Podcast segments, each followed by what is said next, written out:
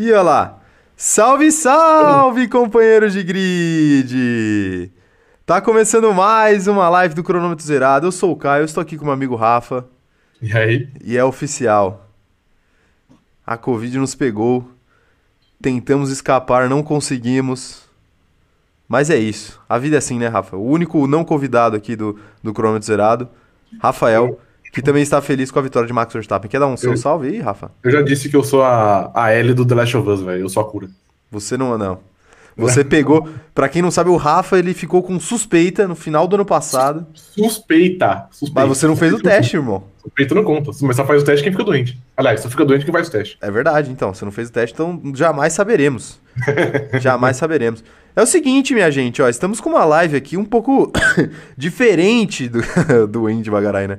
Estamos aqui com uma live um pouco diferente do que a gente costuma fazer, né? Pessoalmente tudo mais. Então, eu vou precisar da compreensão de vocês aí com esse formato diferente. E se tivermos algum problema, eu peço que vocês gentilmente nos informem no chat, nesse chat maravilhoso, porque eu sei que vocês sempre estão com a gente, né? E antes de mais nada, inclusive, eu gostaria de mandar um salve especial para todo mundo que tá aqui acompanhando essa live com a gente, ó. A Luiz Esquiavo tá por aqui, a Júlia Marques, a Milena Silva, a Mariana Rodrigues, o André Almeida, a Gabi Cristina, que fez aniversário ontem. Feliz aniversário pra Gabi. Mandem feliz aniversário pra Gabi aí no chat. É, a Maria Isabel também tá por aqui, a Beca Alonso, o Carlos Gabriel, a Vivian Paparotti, a Amanda Nogueira, a Marília Rodrigues, o José Etienne, o Pedro Póvoa, a Ana Heimberg, o Marcelo Fabrício, todo mundo por aqui, a Patrícia Kilberman também mandando seu salve, o Gustavo Silveira, a Bia Oliveira, o Arthur Latozinski, é isso, a Jade também tá por aqui, o João Vitor, a Thaísa Lima, todo mundo por aqui, Rafa, todo mundo por aqui. Nosso público é fiel, nossos companheiros de grid são fiéis, mesmo quando estamos adoentados. A Eu grande jamais realidade é tive dúvidas. Eu jamais tive dúvidas disso. É verdade, é verdade. Ao O- contrário de Carlos Sainz, o nosso público não decepciona. É isso, isso. Nem na largada e nem no final, mas tudo bem. Exatamente. É. O... A, a Luiz Esquiavo tá falando aqui que o Rafael tossindo não é Covid, é vida normal. Exatamente. É uma segunda-feira. É, a- é a famosa segunda-feira, né? Isso. É o que a gente Como? conhece aí por segunda-feira. Corretamente, corretamente. O, a Milena Silva tá perguntando se hoje vai ter disputa de tosse. Jamais porque o Caio parece que ele vai ganhar de mim. Eu acho que hoje eu não tô a nível de, de, de competir com ele. O Caio me mandou um áudio, um áudio de manhã, tinha 3 segundos e dois era ele tossindo. Exatamente, perfeitamente. É, eu faço tudo, eu, eu tenho, eu tenho para mim que tudo que eu tento fazer na minha vida, eu, eu faço, eu sou o melhor. Eu sou o melhor. Eu sou o maior tossidor agora do YouTube até eu me curar da Covid. Sim. Aí depois volta a ser eu. Aí depois volta o seu Rafa, claro. Ok. Perfeitamente, perfeitamente. Queria mandar um salve também pro operador de câmera que hoje. Eu ia falar que ele nos deixou, mas aí ia parecer que ele morreu, né? Hoje ele não está conosco aqui na live, mas ele está aí no chat falando abobrinha com você. Ou estava, pelo menos, não Muito sei se bom. ele vai ficar até o final. Com, Mas... uma beli- com, com uma belíssima foto, foto de perfil. Belíssima foto de perfil, que é o Louro José Comunista. Isso. Inclusive, operador de câmera, estou de olho em você, hein? O operador, o operador me contaminou e não contaminou o Rafa. Eu, eu senti aí uma, uma predileção aí por alguns, Obviamente. né? Tá errado, tá errado isso. Tinha que ir todo mundo pro buraco, cara. Jamais, todo mundo cara. pro buraco. Jamais. Eu sou É. a L, eu já falei, eu não posso pro buraco. Tá bom, perfeito. Mas antes de mais nada, então, vamos mandar os salves iniciais dessa live. Os salves não, os recados iniciais dessa live, que é o seguinte: se você não é inscrito no YouTube, aproveita e se inscreve aí pra ajudar esse doente que vos fala, que precisa de inscritos e precisa aumentar esse canal, precisa fazer esse canal crescer, fazer essa comunidade de companheiros de grid crescer. Então se inscreve aí, ativa o sininho pra receber as notificações e também não se esquece de deixar o like nessa live, porque o seu like é muito importante pra essa bagaça aqui funcionar. É, Outra coisa, Aproveita, se você não segue, segue a gente nas nossas outras redes sociais, arroba cronômetro zerado lá no TikTok e também no Instagram, e arroba cronômetro zero lá no Twitter. A gente sempre fala coisas importantes, ou não, em todas essas redes. Mas segue a gente lá que tem conteúdo diferente para cada uma delas. Aproveita também, segue eu, eu e o Rafa. não tá fácil, não tá fácil. Aproveita também, segue eu e o Rafa, arroba o Caio Diniz e arroba Rafa Gustavo Underline nas nossas redes sociais pessoais. É, por motivos fúteis aí, a gente quer ter o máximo de seguidores possíveis em todas as Isso. nossas redes, né? Estamos no Twitter, estamos no Instagram e eu também estou na Twitch. Então aproveita e segue a gente por lá. Outra coisa é vocês entrarem no nosso grupo do Facebook. O link está na descrição desse vídeo aqui. O cara vai dar risada toda vez. O link tá na descrição desse vídeo aqui. Então entre lá e entre no nosso grupo que é muito legal, vale a pena, tá? Concordo. É... E aproveita também, se você estiver ouvindo pelo Spotify, né? Deixa cinco estrelas aí, porque ajuda demais esse canal a crescer. Perfeito, Rafael? De fato, E perfeito. se você estiver assistindo depois que essa live já acabou, deixe seu comentário aí, queremos, queremos saber. Queremos saber. O- A sua opinião, mesmo que você não esteja aqui ao vivo conosco. Perfeitamente? É, o negócio é o seguinte, eu, eu percebi que eu tenho uma. Eu tenho uma autonomia aqui de poucas, poucos minutos aqui pra falar, né? Eu tenho uma autonomia de 10 É, segundos sim. sem tosse. Aí, aí a partir disso já, já, já machuca aqui já. Eu nem posso imaginar como isso é. Não pode, né? Não pode. Não posso. O Davi tá mandando aqui um superchat pra gente falando o seguinte, ó. Mick Schumacher, seu larápio. Mick Schumacher que roubou pontos de pessoas aí esse final de semana, mas isso é assunto pra daqui a pouco. Um péssimo amigo. Um péssimo amigo. Um péssimo amigo. Ó, o pessoal tá fazendo uma coffee, con, coffee count. Contagem de... É igual quando eu falava ai ai. Lembra É disso? verdade. Bons tempos. Bons tempos, né? Bons tempos. Bons tempos. Primórdios do canal aí. Poucos, poucos acompanharam. Poucos acompanharam. O pessoal tá mandando melhores aqui. Muito obrigado, viu? E mandando eu tomar água. Estou tomando aqui. Estou abastecido de água. Antes de começar também, eu queria falar que o, o Rafa ele não está preso em cativeiro, tá, gente? É porque ele tá com uma iluminação meio ruim. Sim. Embora pareça um cativeiro, não é. É, o, é a casa dele, ele tá tranquilo. Ele tá bem. Não se Tá preocupe, tá bem. ele tá bem. Porque aí um com Covid e o outro sequestrado ficaria complicado o canal ir pra frente. Mas pelo menos a gente já tá em live também, né? De Ia qualquer estar em jeito. live, claro. É. Até porque com certeza os, os bandidos escutariam o cronômetro zerado. Com certeza. Com certeza. É, gostaria então de começar essa bagaça aqui, porque é o seguinte, ó. Tivemos pole position de Charles Leclerc no, no qualifying. Vamos começar falando do qualifying bem rapidinho, depois a gente já vai direto pra corrida. O GP de Miami, que é o seguinte: pole position do Leclerc e o Russell fora do Q3. Você diria que o Leclerc é o Mr. Qualifying de verdade? Cara, de verdade eu acho que é. Eu acho que dos pilotos do grid, ao lado do Hamilton, acho, ele é o melhor. E eu acho que ele é um cara que tem potencial pra tirar o, o troféu aí, o sei lá quantos pole que o Hamilton tem, é 100, né? 100. Não sei se é, ou, ou é mais que 100. É mais que Passou 100. de 100, passou de 100. É, exato. Então, eu, pô, eu acho que do grid atual ele é o, ele é o cara principal, assim, que tem o poder de tirar esse título do Hamilton, porque ele é muito bom de qualifying, né? Realmente, realmente. Mas assim, nas últimas corridas isso não fez tanta diferença, né? É. Na É, só corrida na- passada, por exemplo, não. Mas ele, mas ele, ele não foi pole na última, em Imola. É, não foi, não foi. É. Mas ele, mas ele na sprint ele assumiu a liderança ali logo no comecinho Sim, aham, e já ficou na frente e não conseguiu, não conseguiu segurar. sim. É, era até algo que eu tava, era até algo que eu tava comentando no Twitter. Isso aqui talvez seja colocar o colocar o carro à frente dos bois, né? Mas já Hum. vou aproveitar para fazer um comentário. É, a minha impressão é que nesse exato momento a gente tem uma Red Bull muito mais forte em circuitos com retas mais longas. Sim, E aí, pro Leclerc conseguir apoio ou não conseguir apoio, não faz muita diferença se ele tiver nesse tipo de circuito. Aham. E que foi o que acabou acontecendo em Miami. Nem era o caso especificamente de Imola, mas em Miami foi o que acabou acontecendo e, e acabou não dando pra segurar, né? Sim. Mas ele conseguiu a pole position ali e, o Verstappen teve problemas no treino livre também, né? Ele acabou ficando um treino sem treinar. Sim, é. Foi, foi, tudo, foi tudo zoado, né? E ele, errou- e ele errou ainda, ainda no quali, né? Sim, A última volta dele, ele errou. ele fez besteira. Ele Sim. errou e errando ele quase ficou na frente de Carlos Sainz. É, é é Gostaria de fácil, deixar né? essa observação aqui pro nosso chat. Gostaria de deixar. A única maneira de Carlos Sainz ficar à frente de Max Verstappen é caso ele erre. Caso ele erre, É caso ele erre, sim. tá bom. É... E o Russell, hein? Fora do Q3, você diria que a carreira do Russell acabou? Porque corrida passada, o pessoal tava falando que a carreira do Hamilton tinha acabado porque o Hamilton tinha ficado atrás do, do Russell. Não, eu acho que eu acho que o legado dele está em jogo. Legal Mas pro por jogo. enquanto ainda não. Ainda ele tem uma carreira. Já que ele, Ele se, recu- ele se recuperou, né? Ele se Isso, recuperou. É. ele fez uma baita corrida. Fez uma baita corrida, mas já, já a gente fala de Russell. Ah, demos um panorama geral ali do Qualify. Não aconteceu nada muito mais importante do que isso. Na moral, na moral, a pista é tão ruim que até o qualifying foi chato. É, o qualifying foi um pouco chato mesmo. Assim, a- o lado bom dessa pista, que eu achei, foi que pelo menos possibilitou alguns erros ali, né? A gente viu com uma certa frequência ali os pilotos errando, tendo que frear demais em curvas porque eles perderam o, o ponto de frenagem. A gente viu algumas coisas interessantes, mas assim, muito pouco, né? Pouquíssimo. E eu acho que esses erros nem foram tanto pela pista ou pelo fato dela ser nova, foi mais pelo fato da pista ter uma aderência ruim e, e, e, é, e, e, porque choveu de, de sábado para domingo. Então toda a aderência que a pista tinha acabou sendo perdida, vai, digamos é. assim. Aí deu uma bagunçada, mas também, né, nada demais. Com certeza, com certeza.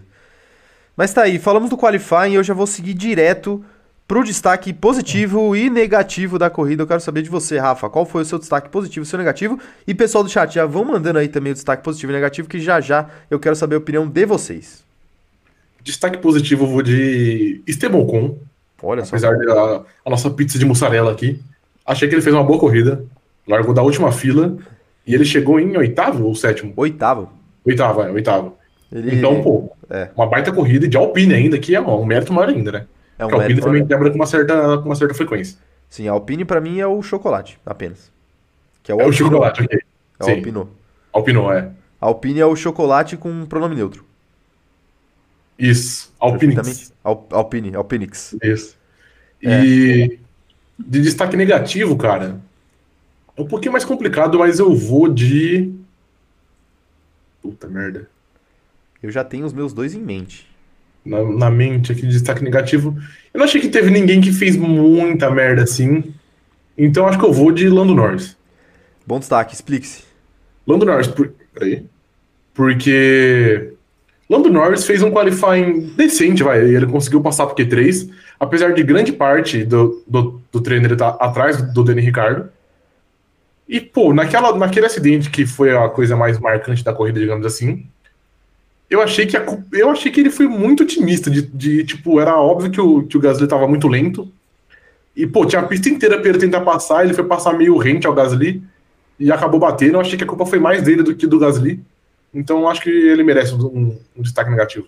É, então, eu achei também que a culpa foi mais dele do que do Gasly. E porque assim, ele viu que o Gasly tava com problemas, ele viu que o Gasly tava lento, tava todo mundo passando, e ele tentou justamente na curva, que é, é se, se, tem um cara com problema de controle do carro, é óbvio que na curva vai ser mais difícil para ele fazer do que um carro sem problemas, né? Sim. E aí o Lando tentou passar de qualquer jeito ali, ele poderia ter esperado uma reta, poderia ter esperado uma curva mais tranquila. Mas ele, é, enfim, fez besteira Lando Norris aí. Uhum. Bons destaques, bons destaques. Inclusive estou feliz porque os seus destaques foram diferentes dos meus. Ainda bem. É, e galera do Superchat, não, não fiquem tristes aí que já já vou ler o Superchat de vocês, tá? Podem ficar tranquilos. Mas é o seguinte, os meus destaques são o seguinte. O destaque positivo eu vou dar para Aston Martin como um todo. Eu pensei nisso, cara, sabia? Não é? Porque assim, Sim. A, a, o Stroll, ele conseguiu ir pro Q3, né? A gente falou que não aconteceu nada no Qualify, mas talvez isso tenha sido uma das principais coisas que aconteceu no Qualify, uhum. né? O Stroll finalmente pro Q3 e em condições normais, né? Sem chuva, sem nada. Okay. E assim, já é uma, uma puta de uma dificuldade para um piloto da Aston Martin colocar o carro no Q3. E aí quando coloca, antes da corrida o carro tem um problema e eles têm que largar dos, dos, dos boxes do pit lane. Uhum. Aí é complicado, né? Aí é complicado. É. Então, assim, a, o roteiro da desgraça tava pronto. Sim. Tava pronto. Mas largar dos boxes permitiu a Aston Martin fazer uma estratégia diferente, colocar um pneu duro e, uhum. e fazer uma ótima corrida ali. Inclusive, o Stroll pontuou ao final da corrida, né? Em nono, se eu não me engano. Décimo. Não, em décimo. Em décimo. Isso. Ele acabou pontuando porque o Alonso tomou a punição, né? Uhum. É, o Stroll acabou pontuando e o Vettel ele pontuaria não fosse o meu destaque negativo, que okay. é Mick Schumacher, que mais uma Belíssimo vez. Belíssimo gancho, né? Você viu? Sim. Aqui é tudo planejado. Não fosse o meu destaque negativo, que é o Mick Schumacher, que mais uma vez se envolveu num acidente. E eu diria que a batata dele, se não está assando, está começando a assar. Mas já? Eu que acho que tá. Pro ano que vem, né? Ah, Obviamente não esse ano. Não vai sair esse É, ano. cara, é, eu, vi, eu vi que você até, até tweetou, acho que depois a gente vai até falar mais. Sim. Mas é impressionante como ele se envolve no acidente, né? Impressionante, impressionante gastando ah, o Mazepin, não sei o que, o Mazepin. E de fato o Mazepin também fazia muita merda. Mas o Mick Schumacher tá em todas, cara. E não são acidentes simples, né? Não é Sim. é tipo, ah, sei lá, o Bottas ele encostou no muro. Ok. Uhum. O Hamilton bateram nele na largada. Ok.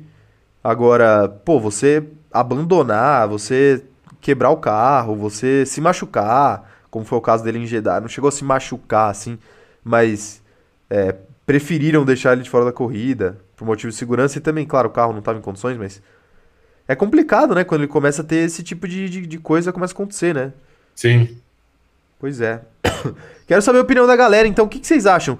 Qual foi o destaque positivo e qual foi o destaque negativo de vocês aí no chat? Eu quero saber. Antes eu vou ler os superchats que mandaram pra gente aqui, ó. O ADM da Fórmula 1 falando aqui, ó. Olha a carinha de feliz do Rafa. É, rapaz. O cara tá feliz com a vitória da Red Bull. Red Bull voando.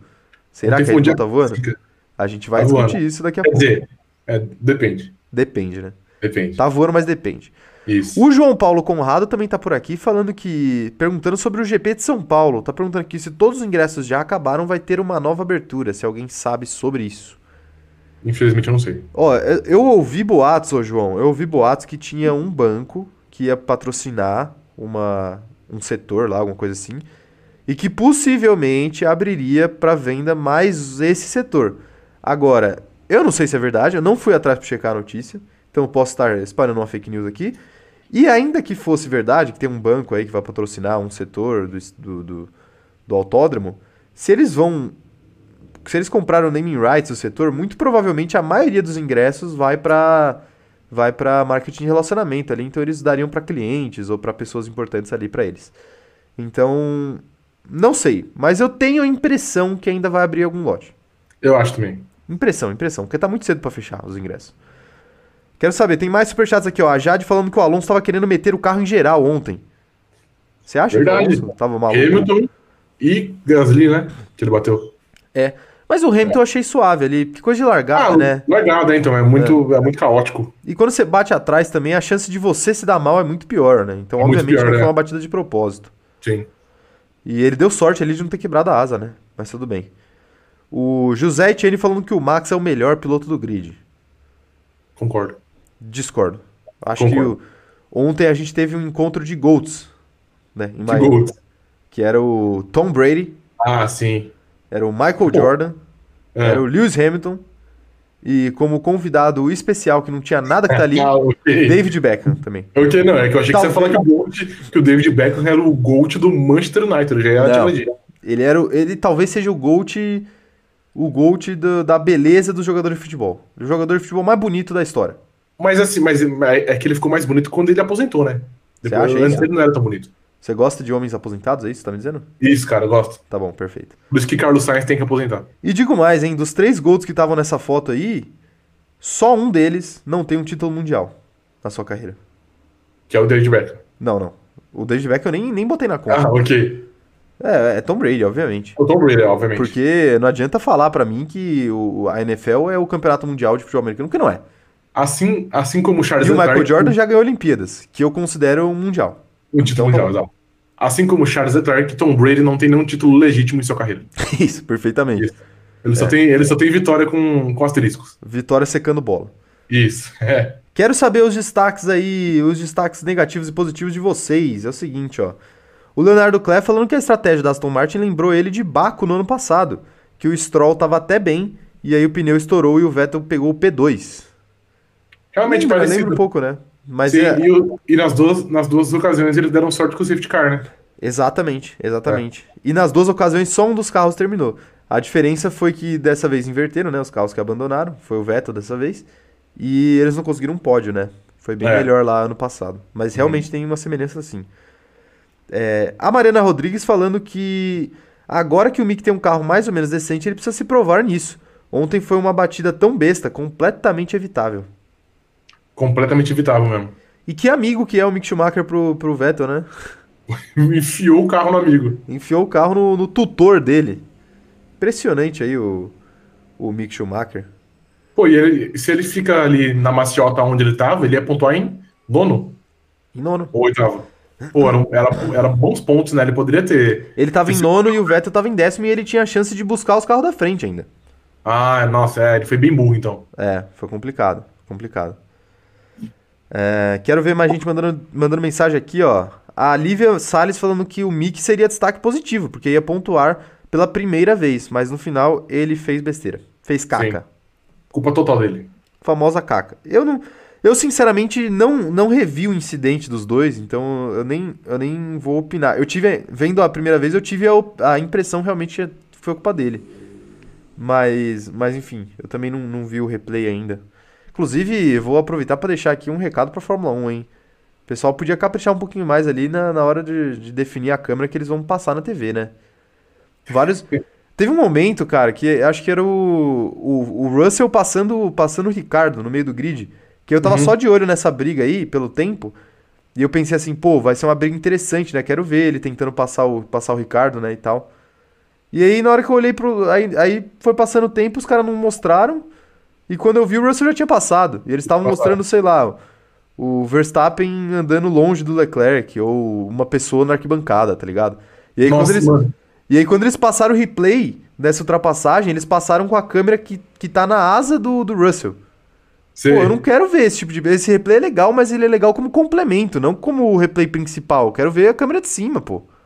É impressionante o, o o número de vezes que eles, que eles filmaram um- uma pessoa torcendo e o pau comendo na pista. Logo quando o Verstappen passou o Leclerc, que eles estavam próximos, eles não mostraram um, um contra-ataque, vai, digamos assim, do Leclerc, porque eles estavam filmando uma pessoa X na, na arquibancada tomando sorvete ou qualquer outra coisa. É, Eu cara. fiquei um pouquinho incomodado também. E pessoas que apareceram mais de uma vez ainda, às vezes, né? Muita ideia, exatamente. Várias vezes, várias vezes. O Emanuel Alves tá mandando um superchat aqui pra gente falando o seguinte, ó. Destaque mesmo é levar bloco de um certo narrador, ó lá. Ih, É, acho que rapaz. é? Levei, levei o bloco do Sérgio Maurício, cara. Levei. Graça. Quer dizer, de graça não, né? Quer dizer, É, não, não é. Ele, não, ele não, sabe por que bloqueou, mas eu sei porque eu fui bloqueado. É, com certeza. Não, mas, mas falando sério, falando sério, é, aproveitando o ensejo aí que o Manuel, o Emanuel mandou o superchat aí sobre isso, é, assim, eu, eu entendo ele ter me bloqueado porque às vezes no Twitter às vezes a gente faz uma, nem toda crítica é séria, né? E o que viraliza geralmente é a crítica escrachada e tal. E assim, dependendo do Twitter meu que ele viu, eu acho que faz um certo sentido ele ter me bloqueado. Agora, tirando o meu bloco à parte, o Sérgio Maurício também, hein? Falar um negócio pra vocês, viu? Parece que ele tem 10 anos de idade, bicho. Você, você entra no Twitter dele lá, e eu sei porque eu não posso ver na minha conta pessoal, mas na conta do CZ eu posso. Não Aí. fala isso que agora ele vai, ele vai bloquear o CZ. Ele vai também. bloquear o CZ, né? Vai É, bloquear o CZ. Mas, pô, é, qualquer coisa que falam pra ele, qualquer, qualquer crítica ao trabalho dele é mimimi, é. Como é que fala? É cancelamento. Pô, às vezes você erra também, queridão. Faz parte de ser uma pessoa pública. Tipo, a gente Sim. que dá a cara aqui, você que dá a cara na Band, que tem muito mais audiência que a gente tem aqui, faz parte da profissão. É legal ser famoso, é legal é, trabalhar com esporte, trabalhar com o que gosta, é legal, mas tem o rojão também. Às vezes a galera passa do ponto, como quando passaram do ponto Sérgio Maurício, eu vou lembrar vocês aqui que a gente defendeu ele aqui nessa live. Lembra que uma, uma página tinha, tinha organizado um ataque contra ele lá, é, para falar sobre os bordões dele, e a gente falou, tipo, pô, não é legal isso. Quem puder deixar um recado de, de incentivo pro Sérgio Maurício, vai lá e faz isso. Mas, pô, quando ele erra, a gente vai criticar também, cara. E, né? A E gente, não vai, né? a gente não vai deixar de falar as coisas só porque, ai, futuramente o cara não vai vir aqui como convidado, ou, ai, futuramente a Band vai odiar a gente. Ninguém tá, tá ligando pra isso, não. Uhum. É isso, sobre o Sérgio Maurício. Concordo, cara. E o E Emanuel- assim, ah, fala aí, fala aí. honesto, não é só ele, né, que, que tá ramelando. Não é, não é. É. É que ele é o. Ele que fica metendo É, ele é um em rede social, né? né? É, exato. Tipo, você não vê o Max Wilson postando, ah, mimimi, bababá. Tipo, Mano, ele fez uns três tweets, ele fez um hoje de manhã. Ele fez um tweet de inveja. Parece que, tipo, outro dia ali. Parece que, tipo, você é recalcado, você não gosta do meu trabalho, você tem inveja de mim. Pô, vamos com calma aí, Sérgio. Sérgio, calma aí, pô. Calma lá, calma lá. Calma lá. É, o Emanuel Alves tá mandando aqui o destaque negativo dele, que foi o engenheiro do Pérez, um cavalo. Cara, ele foi. Eu não sei se ele foi cavalo, mas ele foi um pouco burro, né? Tipo assim, o Pérez falou assim, mano, eu tô perdendo potência. Ele falou assim, não, tá tudo bem. O Pérez ficou assim, tá tudo bem, amigão. Não tá tudo bem. Sabe o que parece isso daí? Parece tipo paciente terminal, né? Que o médico sabe que vai de base. Isso, Tá tudo bem, mano. Relaxa que tá tudo bem. Pô, como é que tá tudo bem, cara? Eu tô aqui ligado por aparelhos. É, é assim a Red Bull, tipo, os caras, os caras, quando começa a perder potência, os caras já falam, ih, já era. Ih, rapaz, é o paciente terminal. É, e o. Ah, depois a gente fala do Pérez, eu ia falar um negócio, mas depois eu falo. Ok. O Matheus Isaac mandou aqui, ó. O, che... o destaque negativo. O Tcheco poderia ter passado o Sainz e vacilou. Era exatamente sobre isso que eu ia falar. Que eu ia guardar pra depois, mas eu vou aproveitar o, o Matheus Puxa. aqui. É, eu acho que o. Era difícil o Pérez passar o Sainz. Mas. Mas ele quase entregou mais um pódio na mão da Mercedes.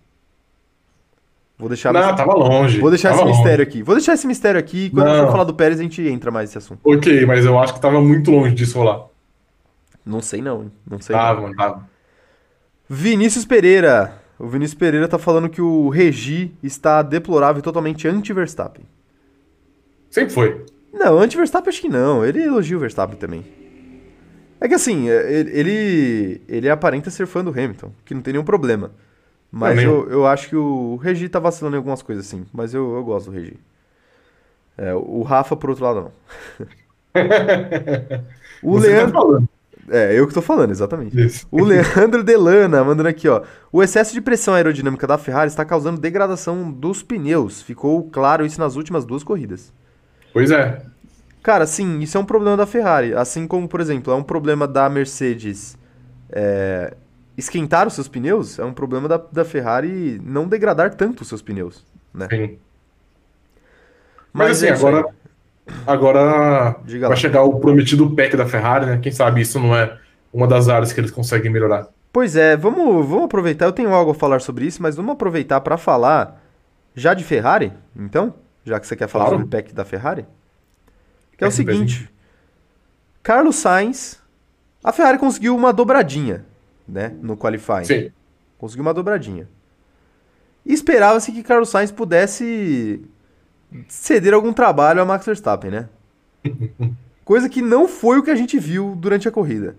Sim. Então, antes de mais nada, eu gostaria de primeiro dizer a todos os meus amigos ferraristas que me seguem lá no, no Twitter que vocês vão ter que guardar os prints das minhas críticas de Carlos Sainz por mais um final de semana. Mais dois, né? É, mais dois. Porque Mais tem dois. corrida semana que vem. Então, Sim. o dia que Carlos Sainz ganhar, minha DM vai explodir, minhas mentions também vão explodir. Mas até lá, por enquanto não vai dar, né? Por enquanto não vai é, dar. Mais uma vez. Mais uma vez, Carlos Sainz perdeu a posição logo na largada para Max Verstappen, algo que não foi nada inusitado, na minha visão. Não foi Nenhuma surpresa. Nenhuma surpresa. Mas eu gostaria de saber de, de você, Rafa. O que, que você acha da, da, da Ferrari, que perdeu a posição com o Sainz logo na largada, e antes da volta 10, o, o Leclerc acabou tendo uma batalha ali com o Max e perdendo a liderança também aí pro resto da corrida. O que, que você achou da Ferrari Cara, nesse final de semana? Cara, a Ferrari parecia muito forte. Eu acho que o Sainz, tipo assim, a gente zoa até, mas eu acho que o Sainz perder a posição na largada não é algo tão absurdo. Eu acho que é algo que pode acontecer. É que era- é óbvio que isso acontece com ele, né? Mas beleza. Sim, sim. É. Só com Mas eu- É, mas é porque, tipo, você- beleza, que na última. Na última corrida que foi em Imola, o, o Leclerc largou mal. Mas é muito raro, e o Sainz não é tão raro. Ele largou mal e- ontem, ele largou mal na Austrália. Então, tipo, é algo Cara, que rola com ele. Na Austrália eu concordo que ele largou mal, mas ontem eu nem acho que ele largou tão mal assim. Aham. É que ele também fica numa sinuca de bico ali, que ele não pode atacar o Leclerc. E ele tem que se defender. Agora sim, também é, é diferente, por exemplo, de da corrida de Jeddah, vai. Que aí eu acho que o fato dele não poder atacar o Leclerc fez com que ele perdesse a posição pro Verstappen logo na largada. Aham. Em Miami, eu acho que isso pode ter atrapalhado de alguma forma, né? Ele não poder atacar o Leclerc, mudou talvez o jeito que ele largaria se, ele, se fosse uma outra situação. Mas eu, eu senti que ele, ele não largou mal, e mesmo assim ele perdeu, porque parece que o, o Verstappen teve mais culhão de frear mais tarde e acabou enfiando o carro ali e depois ele não quis. Ele não quis arriscar bater e acabar com a corrida dos dois, porque já faz duas corridas que ele tá. que ele não corre, Sim. né? E eu acho É. que essa pressão uma hora chega, né? Já, com certeza. Então eu fiquei com essa impressão do, do Sainz, assim. É, a- agora você falou que é normal? De fato é normal ele perder a posição pro Verstappen, porque o Verstappen é mais piloto do que ele, a gente fala isso sempre. Uhum. Mas o. Mas, por exemplo, vai. O Pérez. Será que o Pérez também perderia a posição pro Leclerc se a situação fosse inversa? Porque Eu tenho a dúvidas A já. questão é que o Pérez dificilmente termina um qualifying na frente do Leclerc, porque a gente já falou aqui que o Leclerc é muito bom de qualifying. Sim. Mas eu, eu ponho essa questão aí. Em Imola, Ah, por exemplo. em Imola, por exemplo, o Leclerc foi ultrapassado pelo Pérez na largada. Ou em Jeddah, que o Pérez saiu da pole E ele segurou o Leclerc por muito tempo, até o safety car que aí mudou as coisas. Sim. Mas senão o Leclerc também não ia passar, acho. É, não ia passar. E quando passou, não foi culpa do Pérez. Exatamente, Foi foi, uma situação específica, né? É. Mas é complicada a situação de, de Carlos Sainz. Quero saber assim- a opinião de vocês aí do chat daqui a pouco, hein? Quando, quando o Rafa terminar, eu já vou falar com o chat aí, hein? Vou mandar a assim, opinião de vocês. Sobre a Ferrari e, e de ter perdido as, as posições, né? Depois o Leclerc, o Leclerc perdeu também.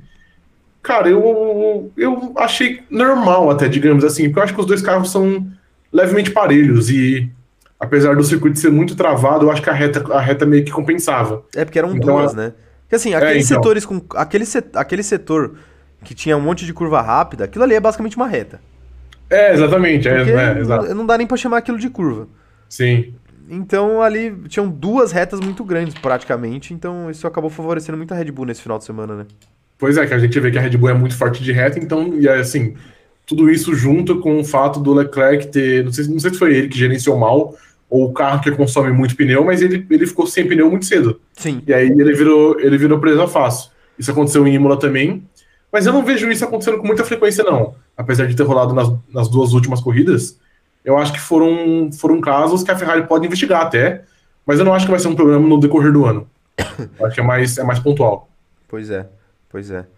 Tem uma outra questão, eu acho, essa questão dos pneus da Ferrari, que nessa corrida específica o Leclerc cometeu um erro que acabou gastando um pouco de pneu, né? Ele deu uma travadinha de pneu ali. Sim. Mas Isso, ele isso atrás, atrapalha né? mais, isso atrapalha mais. É, então, mas assim, mas já tava numa situação ruim, né? É, então. Exato. E. Enfim, né? É complicado. O Elken E Brito mandou também- um superchat aqui, ó. Pode falar, pode falar.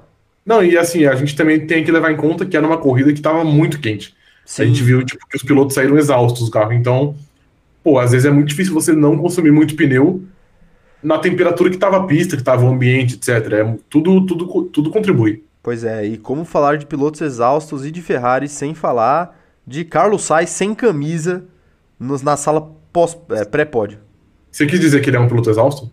Não, jamais. Jamais diria isso. Eu jamais diria isso. Porque Mas Carlos Sainz causou um desconforto ali no pessoal da Sim. Fórmula 1, que mandou ele vestir a sua camiseta e ele falou: apenas não me filme.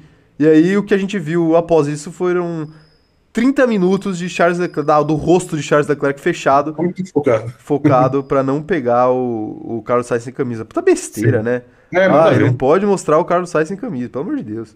E será que o Carlos Sainz queria trocar de camisa, tal qual se faz no futebol com Max Verstappen? É verdade. O problema é que ninguém ia querer a camisa do Sainz, né? É tipo quando o goleiro do, sei lá, do Montpellier quer trocar de, de camisa com o Messi. Aí o Ah, Messi Messi fala, tá- tá, não, o Messi pode ficar sua, eu não quero não. Não quer, pode ficar. o Messi é humilde, pô. Ele coleciona a camisa dos É, o Messi faz. O Messi é gente boa. O Elken Brito mandou o seguinte, ó, aqui no superchat. Transmissão da Fórmula 1 tá ficando nível donos da bola. Será? O... a- apareceu o Milton Neves logo depois da corrida.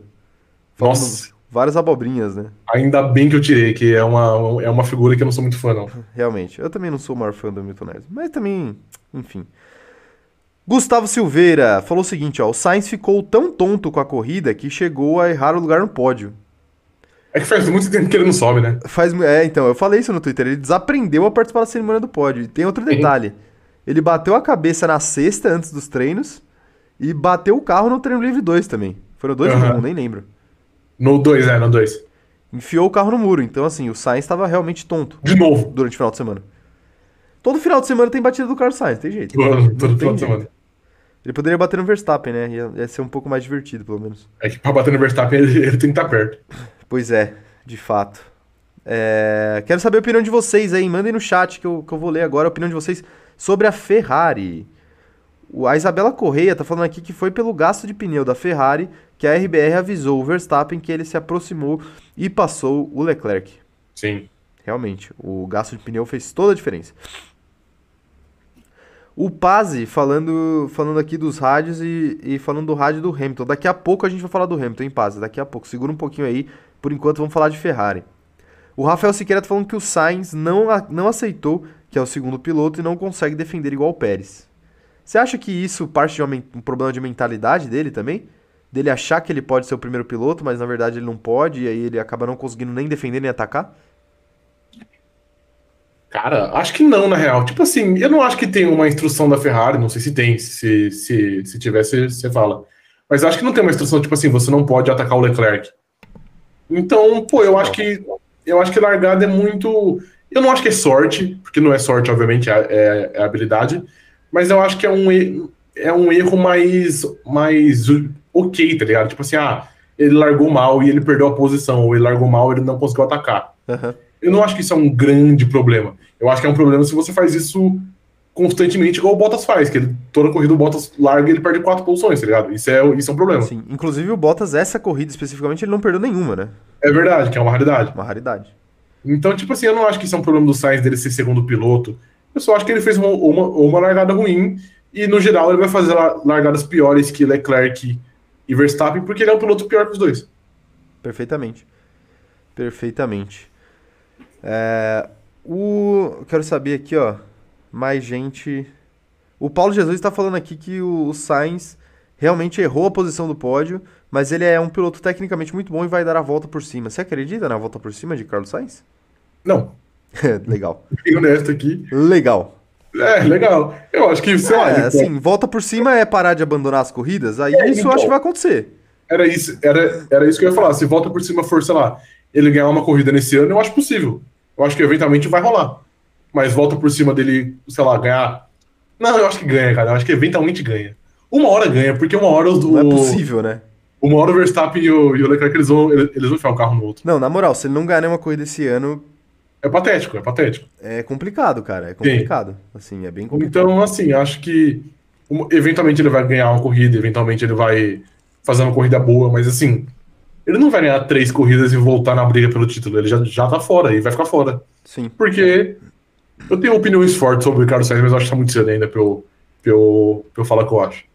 Ah, você tem uma opinião sobre isso, mas. Eu, eu tenho, eu tenho. Tá bom. Você vai falar sobre. Não, não, eu falo, eu falo, eu falo. Vai, vai lá, vai lá, cara, vai lá. É porque assim, muitas pessoas, incluindo eu, quando o Bottas estava tava nos seus anos de Mercedes, ele fazia uma sequência de corrida de vagabundo que ele fazia e era sempre. A gente falava, o Bottas tá em, o Bottas não é um piloto capaz de pilotar um carro desse porte. Tipo assim, é um piloto que entrega pódio, eventualmente ele pode dar uma vitória ali ou outra.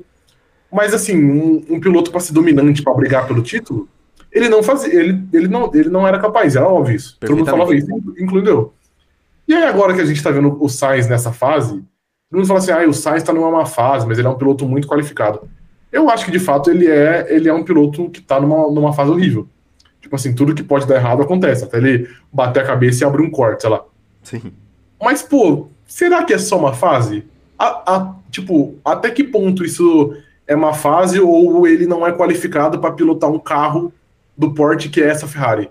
Eu acho que para pilotar a Ferrari de 2021, beleza, qualificado pra caramba, ele vai, ele vai beliscar um pódio ali eventualmente, beleza. Mas será que esse, esse é um cara qualificado para brigar pelo título? Eu não acho que é. Realmente, é uma discussão, é uma discussão completamente válida, né? Tem uma questão de pressão, tem uma questão de, de capacidade de tirar mais do carro, assim, né? Agora, é, o que parece fato para mim é que ele anda, ele anda mais do que o Pérez e menos que os dois da frente e vai ser assim até o final da temporada, né? E assim, Mas... e nem sempre ele anda mais que o Pérez também. Ah, ele anda, eu acho que ele anda. Ah, não é sempre não, velho. Não é sempre, mas eu acho que na maioria das vezes ele vai acabar andando. Uhum. Eu diria que, sei lá, no mínimo uns 60-40. Pode Aí, crer. Uhum. Assim, das corridas. E agora você falou sobre, será que não é a realidade dele, não é essa? Eu acho que a realidade dele é essa, é perder a posição na largada pro Verstappen, é, é não conseguir chegar no Leclerc. Uhum. Agora, o que não é a realidade dele, e eu diria até que talvez não seja a realidade de nenhum piloto fora o Latifi do grid, é você, sei lá, enfiar o carro na brita duas corridas seguidas, entendeu? Sim. Isso, isso sim é um, é um recorte ruim para ele, é um recorte de azar ali. Mas fora isso. Mas, assim, as... mas não é tão azar também. Na última foi. Em Imola foi, em Imola foi, foi azar.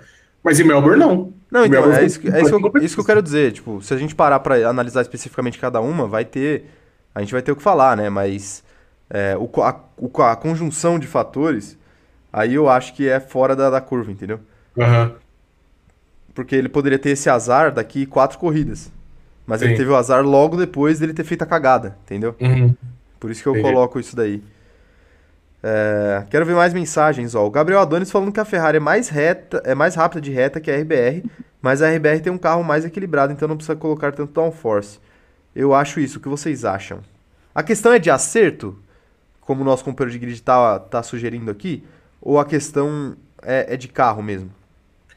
Eu acho que o acerto faz muita diferença, mas eu acho que os carros foram construídos com propostas diferentes.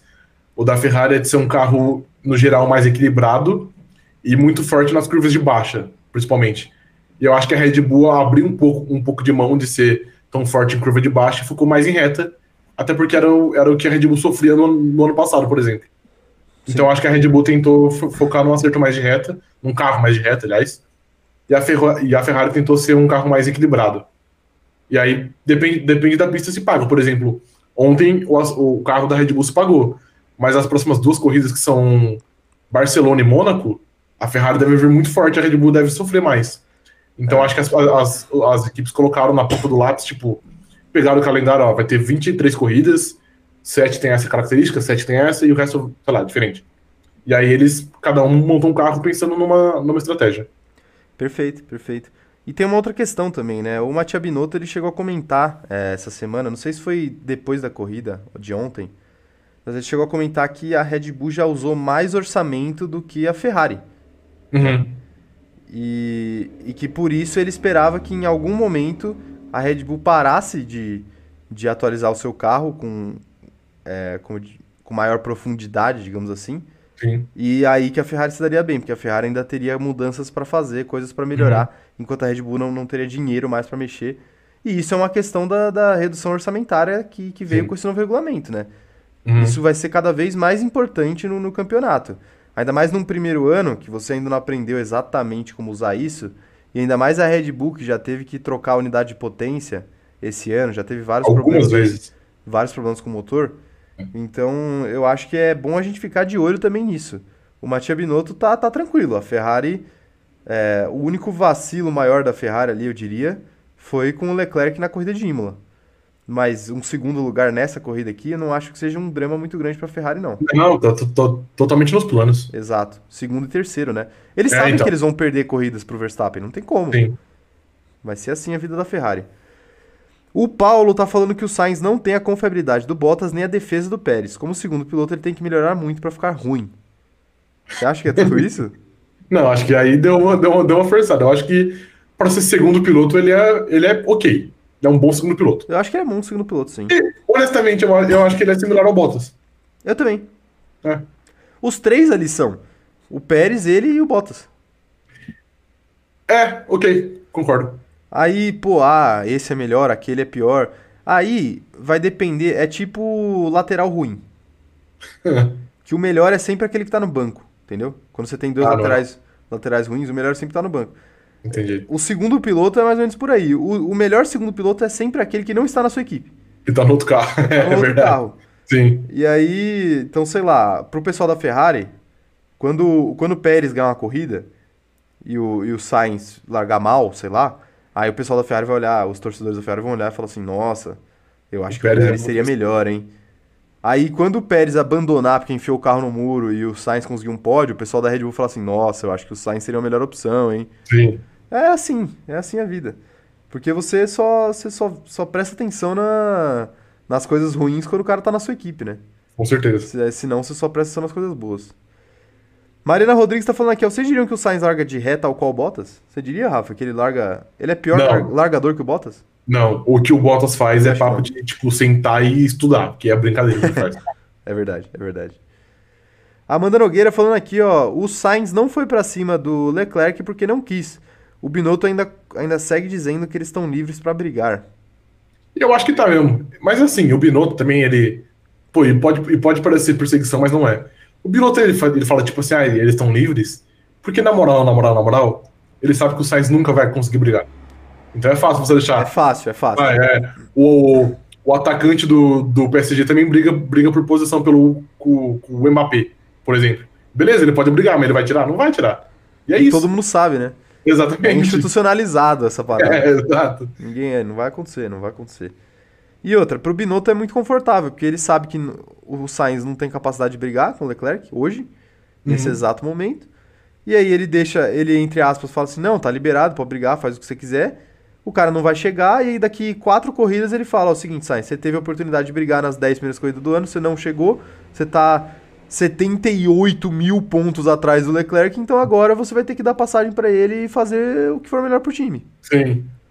Mas assim, nessa corrida eles poderiam ter sacrificado o Sainz para deixar o Leclerc em uma condição melhor de pista, eles não fizeram isso. Eles não fizeram, exato.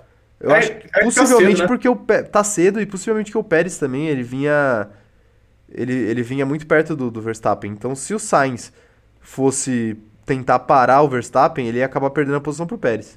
É, exato.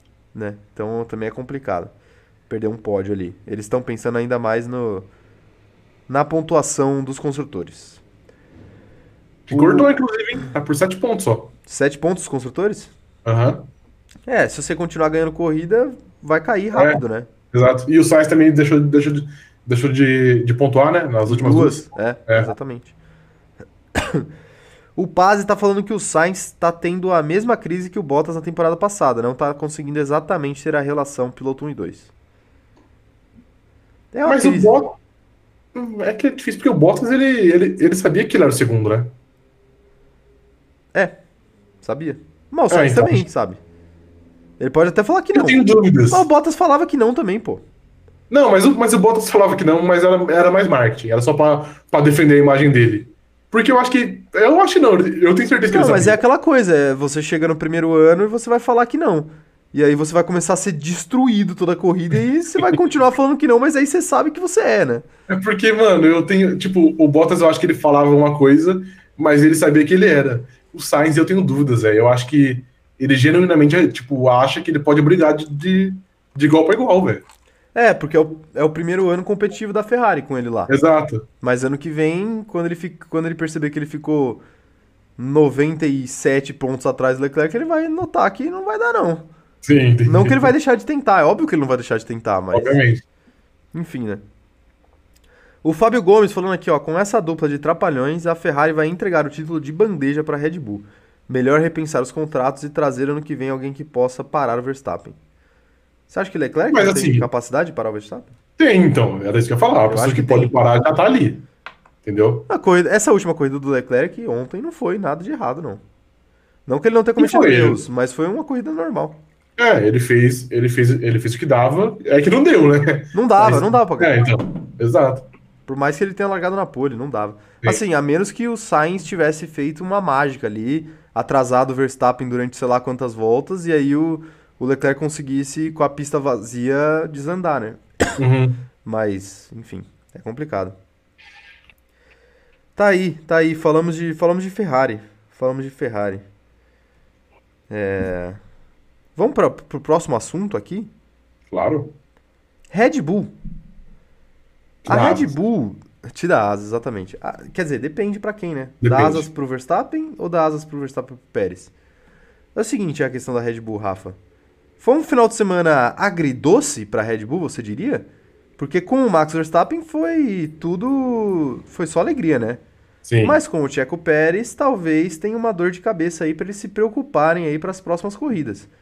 O motor do Pérez chegou a falhar ali em alguns momentos, perder potência, e ele deixou de brigar com, com o, o Sainz naquele momento por conta disso. Você uhum. acha que é preocupante? Mais uma vez o motor da Red Bull apresentar certos problemas? Cara, é, é preocupante porque rolou, rolou com ambos, né? Tipo assim, é que o Pérez foi, foi em corrida que é muito pior. Então, pô, em corrida você perde ponto, etc. Mas o Max também tinha quebrado no treino livre 2, e por isso que ele, que ele, ele não correu, etc. Então, sim, de novo, é que, tipo, eu, eu não sei se o, se o do Max chegou a ser, a ser motor de fato ou foi algo, ou foi algo diferente. Mas, de novo, numa, no, no fim de semana com cinco sessões oficiais, que é três treinos livres, é, qualifying e corrida, o motor deu pau em duas. Então, sim, eu acho que é um. É de novo para a Red Bull ficar de olho. Eu acho que nunca, nunca foi algo que a Red Bull deixou de olhar. Mesmo ganhando essa corrida e a, e a anterior, que era em Imola, eu acho que sempre a Red Bull tá, tá de olho nisso, porque sabe que é o, é o grande calcanhar de Aquiles do carro. Sim, sim. A confiabilidade realmente é o calcanhar de Aquiles do carro. Assim, é, pensando de uma forma até mais catastrófica, se tivesse acontecido com o Verstappen, por exemplo, em algum momento crucial da corrida, é porque tiveram, tiveram momentos que o Verstappen estava muito longe do, do Leclerc. Uhum. Até porque o Leclerc, obviamente, foi percebendo que não ia dar, então ele também não ia forçar o carro e perigar bater em algum lugar, ou estourar um pneu, fazer alguma coisa. Mas em certos momentos ali, sei lá, pós safety car, por exemplo, se o Verstappen tem um problema desse, ele perde a corrida. É, possivelmente. Talvez até o segundo lugar. Sim. Né? Se ele tem um problema uhum. desse do Pérez. Porque o Pérez estava. O Pérez, a sorte do Pérez é que ele estava muito longe de quem vinha atrás, né? Que era o Bottas, inclusive. Uhum. Então, ele acabou só deixando de disputar uma posição que ele nem sabia se ia ganhar. Então acho e que acaba, ele... acaba, passando meio batido. Mas ele poderia ter perdido um pódio por causa disso. Sim. Várias coisas. É, o, Pérez, o Pérez, no geral, apesar né, de ter um grande problema, ele deu sorte, porque ele perdeu o, o tempo só, né? Ele, ele não perdeu nenhuma posição. E o tempo que ele perdeu, ele recuperou porque a Ferrari fez um pit horrível com o Sainz. Sim. E aí todo o tempo que ele tinha perdido, ele, ele recuperou e ficou no 0x0. Mas sim, poderia ser uma catástrofe, digamos assim. É, poderia, poderia. E. Enfim, quero saber a opinião da galera aí. O que, que vocês acham da Red Bull? Mais um show de Max Verstappen e problemas pro Pérez. Quero saber a opinião de vocês aí. Se vocês, meus amigos fãs da Red Bull, estão preocupados. E se vocês, amigos fãs de outras equipes, estão esperançosos. Porque a Red Bull parece ter o melhor carro. Mas tem a questão da confiabilidade. O quê? Eu busco motor. Busca motor? Busco motor. Motor de maré. Isso. Amanda Nogueira falando aqui, ó. Pelo que vi sobre, o do Max não foi motor, foi erro de montagem de peça. E aí vazou o óleo.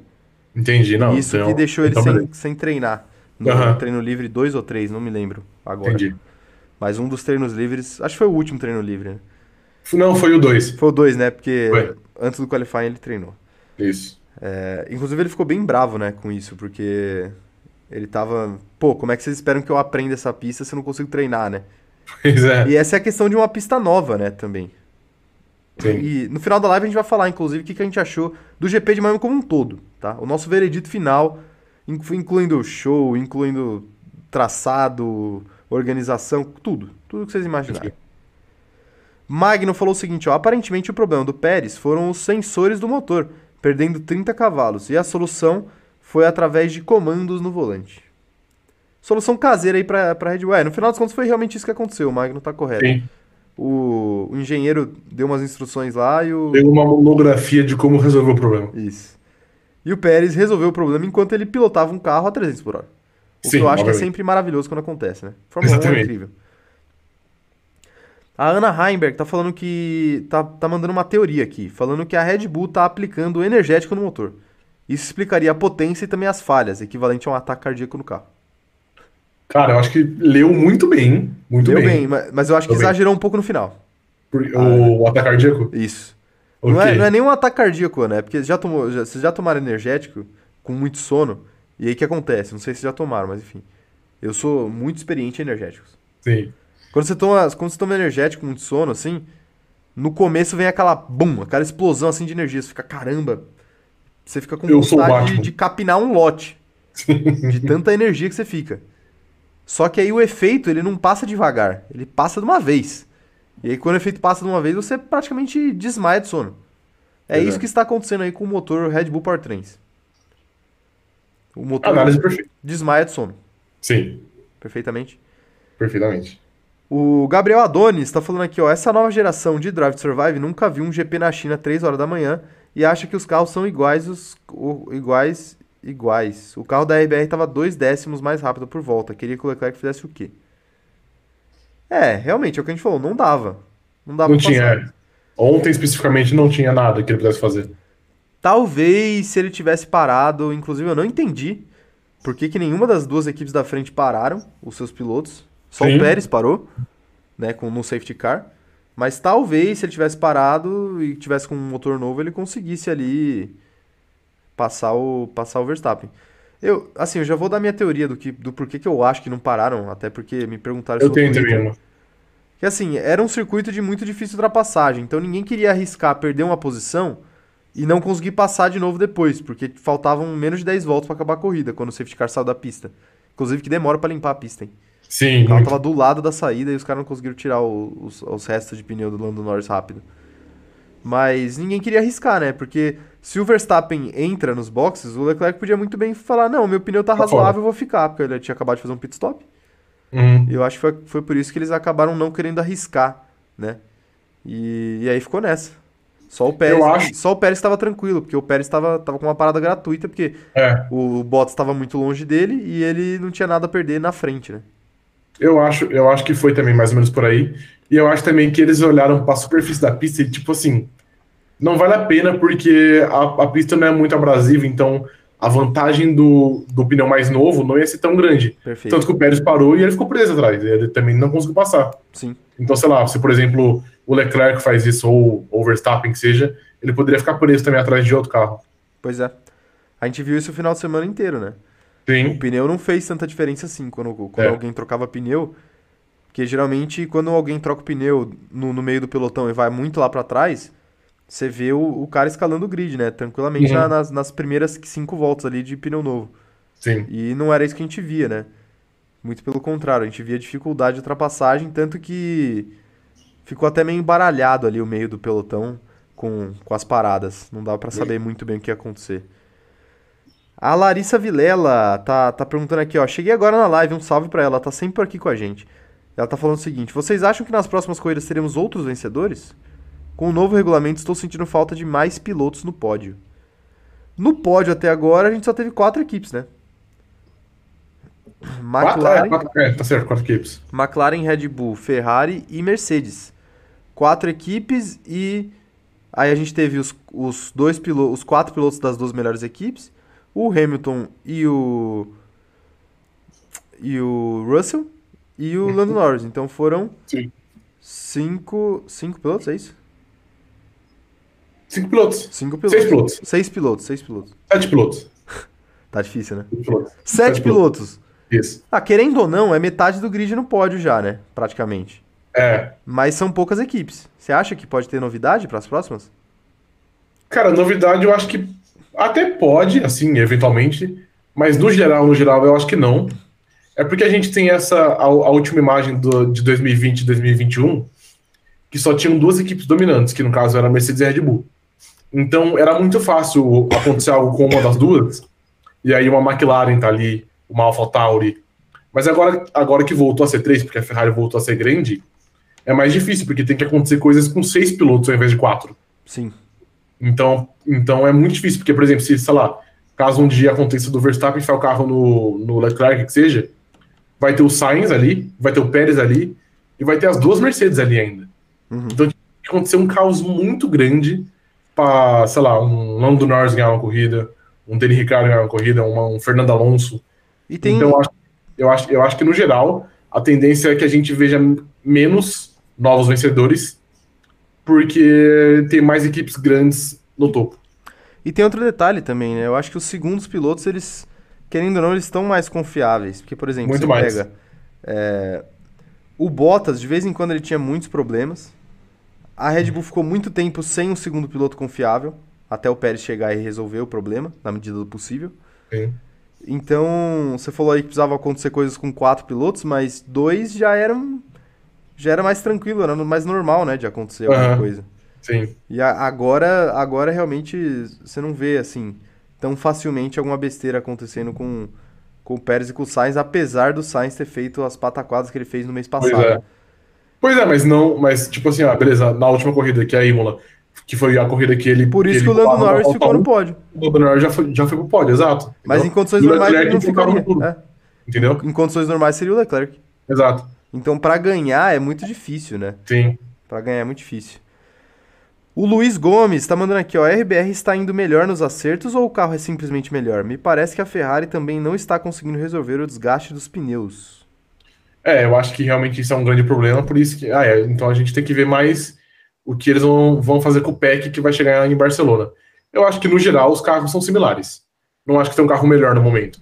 Eu acho que cada pista ajusta mais um carro do que o outro. Eu acho que a situação é muito parecida com o ano passado. O carro da Red Bull é melhor, mas não é. Não, não tá tão longe do segundo colocado ali, Aham. nesse exato momento. Só que é aquela coisa, é melhor, mas é menos confiável. A Ferrari é um pouquinho pior, mas é mais confiável. É, talvez a Ferrari renda muito melhor em, em circuitos travados. Sim. A gente vai ver isso agora, porque a gente vai ter uma sequência com Espanha e Mônaco, né? Que é a próxima corrida. Isso. É. Então são duas corridas que, em tese, favorecem o carro da Ferrari. Uhum. Só que Mônaco, na verdade, favorece o carro que largar na frente, né? É, mas a Ferrari é forte de, de quali, né? A Ferrari então, se é forte largar de na quali. frente, Sim. tá em casa. Isso pode, isso pode resolver. Sim. Então, assim, possivelmente a gente tá prestes a ver duas vitórias da Ferrari. Eu acho também. Concordo. Possivelmente. Sim. Mas vale, vale a gente conferir, até porque tem pack de atualização, né? Como você bem disse. Uhum. A Marina Scopel tá falando aqui, ó, se o Leclerc parasse, ou colocava duro novo ou macio usado, não adiantaria muita coisa. Se não me engano, foi a mesma coisa com o Carlos também. É, então, Tem era. isso também, né? Gestão de, Sim. gestão de pneus no final de semana. É, quero ver mais, mais mensagens aqui, ó. O Vinícius Pereira falando aqui, ó. Quando deu o Virtual Safety Car, dava tempo do Leclerc parar e voltar na frente do Sainz ainda. Mas aí ele ia voltar muito longe do Verstappen, né, também. É, mas aí depois ia entrar Safety o safety car. e ia ajudar tudo, né? É, mas, Mas é assim, isso que a gente falou dos pneus, né? É, então, e às Vai vezes era, era uma decisão muito rápida que, não- que, que não deu tempo. Sim, sim. Ou às vezes ele, ele passou muito rápido ali da, da entrada dos boxes e não deu Pois tempo é. de- da galera discutir internamente. A Fernanda Costa mandando aqui, ó, o mais interessante nesse novo regulamento é que as equipes que sofriam para tentar atingir o meio do grid estão progredindo, o que torna mais competitiva a Fórmula 1 como um todo. Muito mais, muito Concorda? mais. Sim. Concordo, O realmente. carro, tá, tá muito mais embolado, né? o único carro hoje que não é competitivo é o Latifi. Por causa do Latifi. Por causa do Latifi, exato. O álbum já apontou de novo. Sim. Giovanna B falando o seguinte, ó, no qual estavam comemorando que tinham sete equipes entre os 10, mas no final da corrida só tiveram duas equipes que não tiveram os dois pilotos no top 10. Só duas equipes? É, só a Williams teve, a McLaren não teve, porque o Lando bateu e o Daniel Ricciardo ficou fora, Sim. a Alpine Acho que- teve, acho que deve ter sido... Alfa Tauri. se pá. É porque o Gasly ficou lá pra trás também, né? Verdade. É. Corrida apagada, né, do Tsunoda também. Ah, mas ele, cara, eu- deixa eu ver até que posição Eu nem que que lembro ele do Tsunoda ele tava na bem. corrida. Ele, ele, ele, ele tava bem, não tava? Na verdade, quem tava bem era o Gasly, que largou e passou o Hamilton. Mas depois ele foi ultrapassado pelo Hamilton e pelo Alonso. Entendi. É, quero ver mais mensagens aqui. O Bruno Bonfim falando que a Red Bull é melhor porque tem engenheiros melhores, tem um acerto melhor e na reta não é só motor, é aerodinâmica também. Ainda acho que a. Ferrari é melhor, mas a Red Bull está melhor. Não, eu concordo com você, Bruno. Eu acho que a Ferrari tem o melhor motor da, da temporada. Quando a gente fala que a, a Red Bull é melhor de reta, é questão de questão aerodinâmica do carro. Ele foi preparado para isso, né? Não do motor. E sim, os acertos da Red Bull têm sido melhores do que os acertos da Ferrari nessas últimas corridas. Com certeza. Você achou aí? Não, tô tentando achar aqui, peraí. Vou ler mais, mais comentários enquanto isso. O Emanuel Alves falando que a Ferrari errando na estratégia é a Ferrari que ele conhece. Ah, nem, nem acho que errou, não, viu, viu, Manuel? Esse final de semana eu não acho que errou. Fez um pit stop ruim com o Sainz. Que poderia Mas ter aí custado o pódio. é- Mas é, é. acontece. Acontece. Exato. E não custou, né? Poderia ter custado, mas não custou. Então, também não vou ficar discutindo aqui o que poderia, né? O Tsunoda foi décimo segundo. Tá aí, fora do top 10. Mas razoável. É que teve muita mudança de posição, porque o Ricardo tomou O punição. safety car quebrou também as, O as Alonso- pernas. acho. Quê? O safety car deu, deu uma quebrada nele também. É, né? É. Pois é, o Ricardo se, se comprometeu também no, no treino. Ele teve problemas e não conseguiu fazer a, a última flying lap Sim. e acabou ficando fora do Q3 por isso. Agora sim, são problemas que vão acabar custando o emprego dele, né? Possivelmente. Porque, pô. É complicado, porque ele tá na posição do segundo piloto. E aí, se alguma coisa de errado tiver que acontecer, vai acontecer com o segundo piloto. É sempre, é, né? Não é, az- não é porque é azar, é porque o primeiro piloto sempre tem as melhores peças, sempre tem a mais atenção, tem tudo isso, né? Hum. Posição complicada para nosso amigo Mas australiano. assim, eu- honestamente, eu acho, eu acho que nesse fim de semana eu acho que só foi azar mesmo. Eu acho que não foi porque ele, porque ele era o segundo piloto. Eu acho que só foi Sim, né? cabacice. É, acontece, acontece. O... Vamos falar então de outras equipes aqui. O pessoal falou sobre, sobre as equipes do meio do pelotão. Mas antes, na verdade, vamos falar sobre Mercedes. Que tal? Ok. Mercedes teve polêmica, hein? Polêmica. George Russell, ele ficou fora do Q3 e largou bem longe do Hamilton, que conseguiu uma boa posição de largada. Ele largou em sexto, logo atrás do Bottas, Uhum. né? E o Hamilton ele começou a corrida ali tendo um incidente na largada, mas ele conseguiu logo depois recuperar essa posição e começar a correr atrás do Bottas, né? E eu acho que em algum momento ele até ia chegar no Bottas, mas enfim, depois isso não vem ao caso agora. Mas o George Russell ele foi escalando o pelotão até chegar no Hamilton. E quando o Hamilton parou, o Russell ficou na frente do Hamilton. E o próprio Russell pediu para ficar mais tempo na pista, falando assim: "Ah, vai que rola um safety car aí, meu pneu tá legal, então Sim. vamos ficar de boa na pista". E foi isso que aconteceu, né? E rolou, é. Ficou de boa na pista e rolou o safety car. E o Russell mais uma vez acabou ficando na frente do Hamilton, que ele não ficou, não, não dá para dizer que ele demonstrou irritação, mas ele deu uma alfinetadinha ali, tipo, ó, as estratégias não estão me favorecendo esse ano, hein? Uhum. Tipo, pessoal, vou me ajudar aí, né? Em dado momento, quando perguntaram para ele se ele queria trocar de pneus durante o safety car, ele falou, pô, vocês têm que me dizer. Não É sou que eu. ali também foi brincadeira, né? Brincadeira, brincadeira. Claro que tinha um contexto, eu li os rádios anteriores depois e. E, e o recorte daquela frase faz parecer muito pior do que realmente foi. Mas de Sim. qualquer jeito, é brincadeira. É brincadeira. É O que você acha da. Mercedes aí, do Hamilton mais uma vez atrás do Russell? Já vão mandando aí no chat o que vocês acham também, que já já vou ler. Cara, eu acho que o Russell jogou os dados e os dados pagaram pra ele. Mas assim, eu, eu acho que o Hamilton falou, tipo assim, ah, as estratégias não estão sendo muito, muito legais comigo. Acho que de fato é. Mas ontem eu não achei que foi uma estratégia ruim. Eu achei que foi mais azar do que qualquer, qualquer outra coisa. Aí o pessoal falou até, ah, por exemplo, ah, se ele tivesse parado no safety car.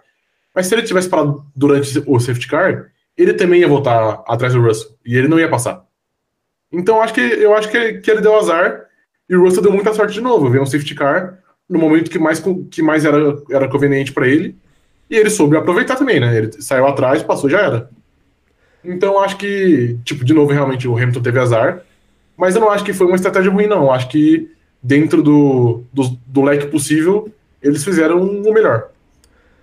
É, eu concordo, eu concordo. Assim, a, a única questão da estratégia que eu acho que é válido a gente colocar aqui é esse negócio de o que você quer fazer.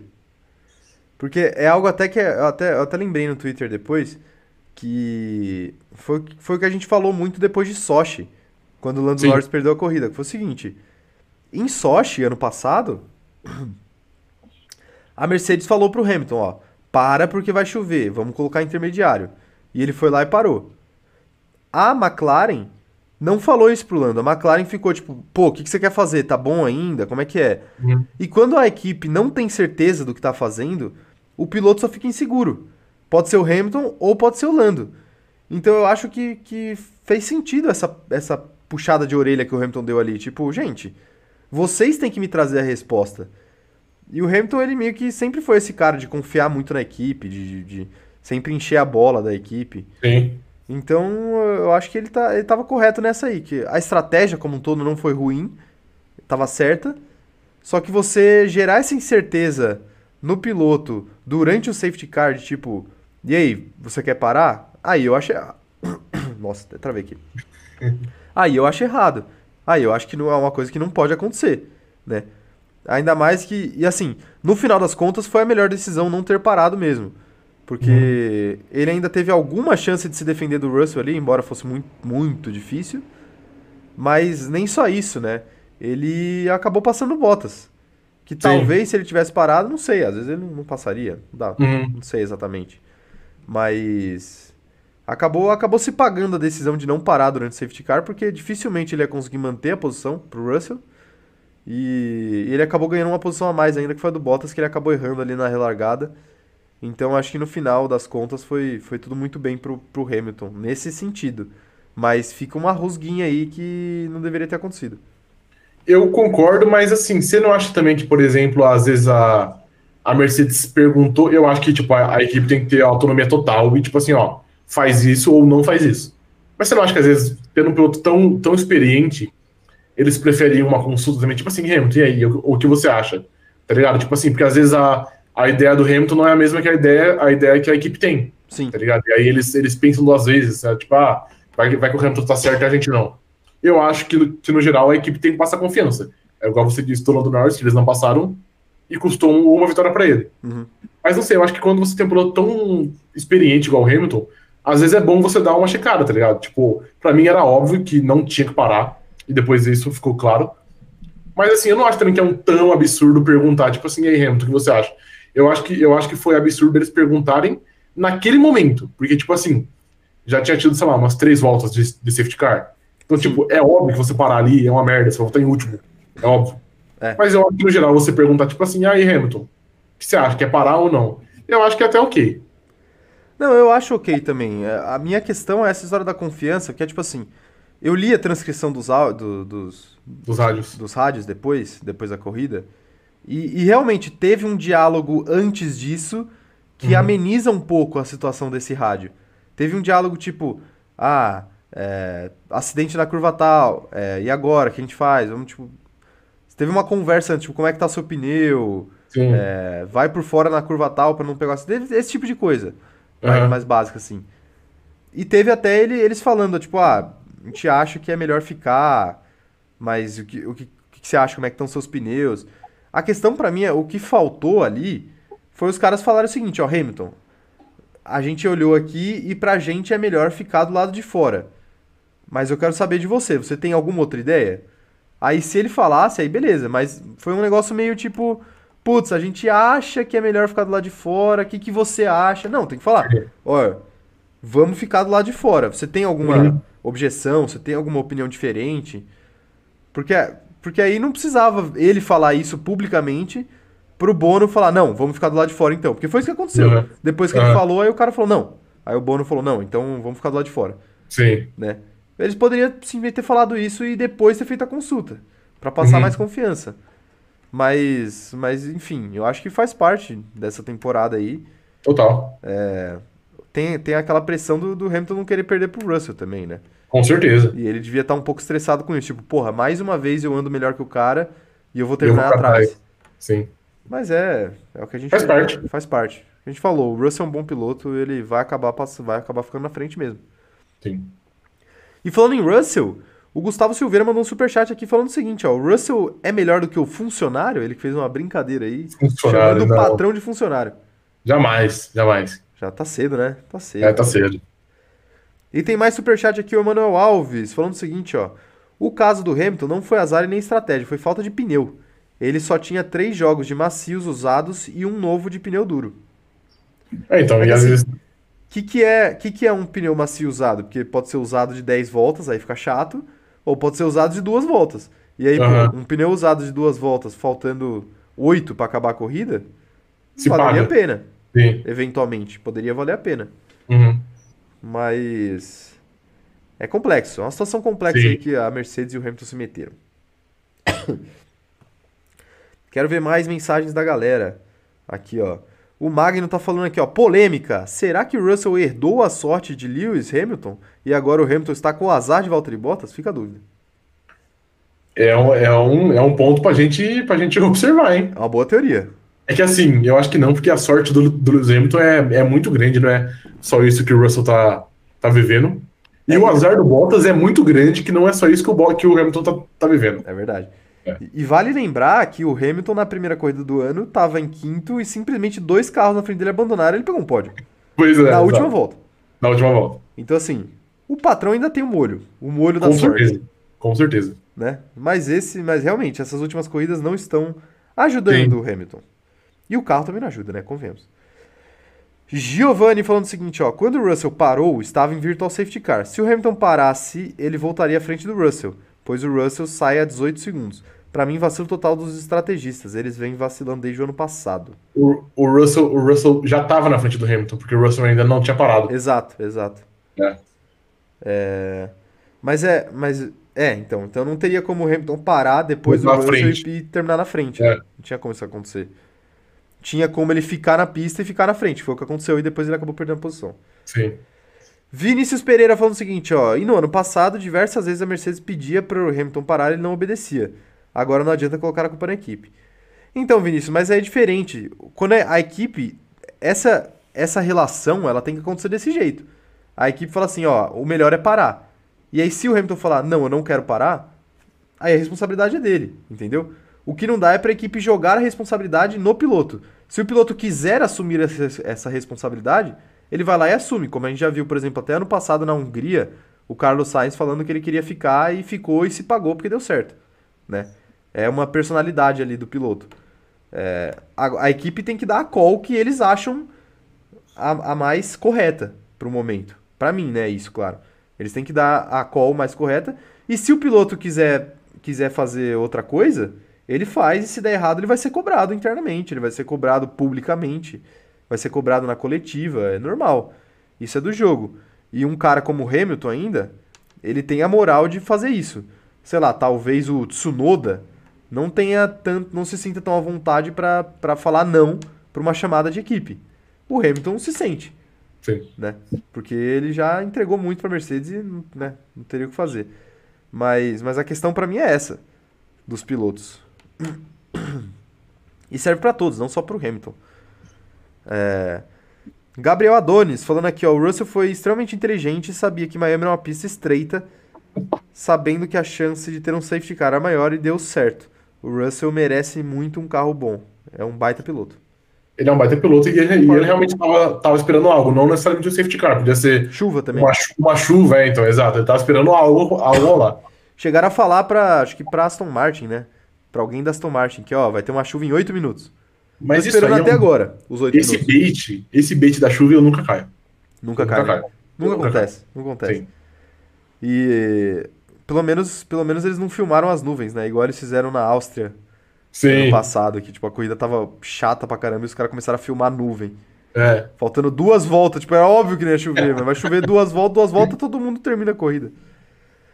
É, o Rodrigo Rodrigues tá mandando aqui, ó. Tem umas 100 pessoas olhando a corrida e na estratégia. Aí depois os caras passam e perguntam: tá certo ele em reclamar? É verdade, tem muita gente ali no bastidor. O Pazzi mandando aqui, ó. Vocês acreditam que a equipe estaria dificultando a vida do Hamilton justamente pela dificuldade de decidir é, que é realmente o piloto número um da equipe? Acho que não. Não, nunca. Longe disso. Inclusive, eu acho que não existe nem essa preocupação de definir um piloto 1 ou 2, porque não tem briga pelo título. Não faz Sim. sentido. Faz sentido. É, mas se, se tivesse, seria o Hamilton, né? Obviamente. Rafael Siqueira, a nova geração tá passando de passagem dos veteranos. Apenas Alonso e Hamilton, na minha visão, tem braço para segurar a nova geração. Concordo com o Rafael Siqueira. Eu concordo também. Você pegar do pessoal da velha geração ali, sei lá, o Bottas tá bem, mas é uma outra ocasião, né? Tá pegando um estreante e não é um cara Sim. acima da média, né? Usou, é um bom piloto, mas não é acima da média. E, sei lá, o Ricardo tá sofrendo na mão do Norris, assim como o Vettel sofreu na mão do Leclerc. E eu acho que no geral é isso mesmo. Alonso É. e. E o Alonso olha lá também, viu? Porque hoje, É, ontem, por é. exemplo, ele não ficou na frente do Ocon. Mas também, né? Ele enfiou o carro em duas pessoas. É verdade, é verdade. Aí é problema dele, né? É, não, obviamente. É, quem mais aqui, ó? O Emanuel Alves falando que o. E o Bottas, que ficou olhando a briga das duas Mercedes pelo retrovisor e quase bateu. Quase bateu, não, ele bateu. Ele, depois ele fez, ele fez o favor de bater. Ele bateu realmente, só que foi só uma encostadinha. O Bottas ele sabe bater com responsabilidade, diferentemente de Mick Schumacher E de Carlos Sainz. e de Carlos Sainz, pois é. A Amanda Nogueira falando aqui, ó, o Tsunoda está em risco com a sua vaga. Ontem foi puro caos pra ele. Quando lembrei, ele tava atrás do Latifi.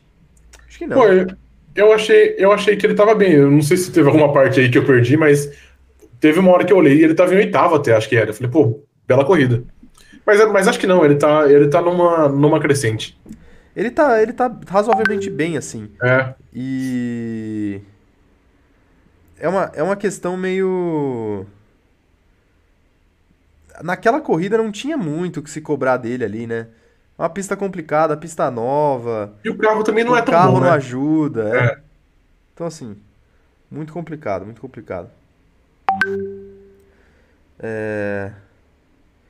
Fernanda Costa mandando aqui, ó. Falando em pit stop, como caíram de rendimento, hein? A disparidade entre as equipes vai levar boa parte das estratégias pro lixo. Você acha? Mas eu acho, eu acho que esse ano a disparidade entre as equipes é menor do que já foi. É, não, mas ela tá. Eu acho que ela tá falando que o, o rendimento. a- O rendimento dos- das equipes nos pitstops tá ruim, entendeu? Ah, entendi. Eu não acho que tá ruim. Eu, a- tipo assim, não vai igualar Foi isso igual eu era entendi. no ano passado, porque os pneus são muito mais pesados. Até acho que o Jafone falou isso na transmissão. Aham. Tipo assim, não, não tem como fazer de novo em dois segundos, porque o pneu pesa 4 kg a mais cada um, tá ligado? Não sei se é 4 kg, mas é um número X aqui. Dificulta. Então acho que é muito, é muito difícil você fazer um pit tão bom igual era em 2021. Entendi, entendi. Correto, correto. É, tá aí então. Discutimos aí a Mercedes e essa situação aí do Hamilton na frente do Russell, do Russell na frente do Hamilton. Confusões, né? Confusões. Normal. Agora é o seguinte, uma coisa que a gente não falou, voltando um pouco pra Red Bull, foi sobre o Pérez tentando ultrapassar o Carlos Sainz. Você acha Verdade. que ele se precipitou na hora de tentar a ultrapassagem? Sim e não. Eu acho que, tipo assim, aquele, aquela, aquela manobra que ele tentou era claramente já na Hail Mary, era a última cartada que ele tinha. Tipo assim, eu vou tentar enfiar o carro aqui e eu vou ver se eu consigo frear, frear na, na frente. Ele tentou e deu errado, por pouco, mas deu errado. Mas assim, não acho que foi uma grande precipitada, porque ele viu que o único jeito dele conseguir ultrapassar nessa pista era se ele metesse um pouquinho mais o louco, e foi isso que, que ele tentou. Então, tipo assim, ele- eles tentaram uma estratégia boa com ele, que é de pneu mais novo, mas não fazia tanta diferença. Aham. E ele viu que ele não ia passar, mesmo sendo claramente mais rápido, porque ele era mais rápido, ele não conseguia passar. Então acho que ele ficou meio. um pouco frustrado, talvez. Ele falou assim: mano, eu vou, eu vou enfiar meu carro aqui. Se eu passar, eu passei. Se eu não passar, eu volto pra onde eu tô e eu não perco nada. Então acho que pra mim ele fez, ele fez certo. Se, sei lá, se ele freia talvez um metro antes, ele tivesse conseguido fazer a curva. É. Assim, eu concordo com você quando você disse que ali era meio que a- única cartada que ele tinha, né? Que ele acabou Hum. dando. Mas eu acho que ele poderia segurar um pouquinho mais essa cartada pra esperar um momento melhor ali, sabe? Porque ali, eu ali quando ele errou, ali Hum. acabou a corrida, né? Não tinha, não tinha mais o que ele Acabou, fazer. sim, óbvio. E eu acho que foi muito arriscado até do ponto de vista dele ir pro muro junto com o Sainz. Não, eu, cara, isso tava bem longe lá. Eu acho que não tava tão impossível assim de acontecer. Inclusive, E se eles ele batem. entregar, eu acho, ele entregar um acho- pódio no colo da Mercedes, né? eu acho que se eles batem ali, quem ia se ferrar era só o Sainz. Eu acho que o Pérez ia ser intacto, praticamente. É, mas aí provavelmente seria punido, esse tipo de coisa. Ah, mas, mas pela, pela distância que ele tinha, até valia a pena. Tava longe. É, Assim, Bom. eu não acho. Eu não acho que. Eu acho que se ele fica esperando, possivelmente ia ser sempre mais o mesmo. Ele, tipo, o Sainz ia dar uma disparada nas curvas, ia chegar na reta, o, Sainz, o Pérez ia tirar 3, 4 décimos, mas não ia passar, tá ligado? Então, sei lá, eu acho que às vezes alguns pilotos, quem é mais agressivo, prefere perder, digamos assim, tentando algo do que ficar naquele marasmo esperando cair do céu, tá ligado? sim, sim. Eu acho que ele, eu acho que ele tentou fazer acontecer e deu errado. É, não, mas eu não falo nem que ele não deveria ter sido tão agressivo como ele foi. Eu Uhum. acho que era a única opção, ser agressivo daquele jeito. E eventualmente, se tocasse, até. É isso Faz aí. parte, né? Aham. Mas eu acho que ele poderia ter sido agressivo daquele jeito em outro momento, entendeu? Entendi. Em outro lugar da pista, não sei, talvez. Uhum. Mas é difícil também. Eu não, eu não condeno o Pérez ali, porque realmente era muito difícil de ultrapassar, mesmo com o pneu mais novo. É, Não era, não era uma obviedade que ele ia conseguir passar, né? exato. Então, faz parte. Era um circuito difícil, o Sainz não errou nas últimas voltas e ele não tinha muita coisa o que fazer, né? Sim. Tem jeito. Quero saber a opinião da galera aqui, ó. Se ele se afobou ou não. O ADM da Fórmula 1 tá falando que ele se afobou demais. Se tivesse segurado um pouquinho mais, tinha passado na próxima zona de DRS. Assim, Não a zona de tinha. DRS não tava ajudando tanto, né? É, exato, também. Tem isso, eu, eu acho que ele, que ele não ia passar. Até porque eram três zonas, mas a próxima zona era muito longe dali ainda. É. Então possivelmente o Sainz ia até dar uma, dar uma disparada nesse É, e- meio tempo. E as zonas ali, principalmente nas retas, era mais no final ali, né? Sim, Então não dava tanto tempo de você passar, igual a gente imaginou É. que ia acabar sendo, né? sim. Tipo, as ultrapassagens iam ser uma procissão de, de DRS. Acabou não DRS. sendo, porque não dava tempo, né? Quando chegava Uhum. na hora de passar, já tava no fim da reta, tinha que fazer a curva. Sim. Quem mais tá mandando mensagem aqui, ó? A Ana Heimberg falando que o Sainz está concorrendo para ministro da Defesa. O cargo do Tcheco tá em perigo de impeachment. Sem contar de defender por líder.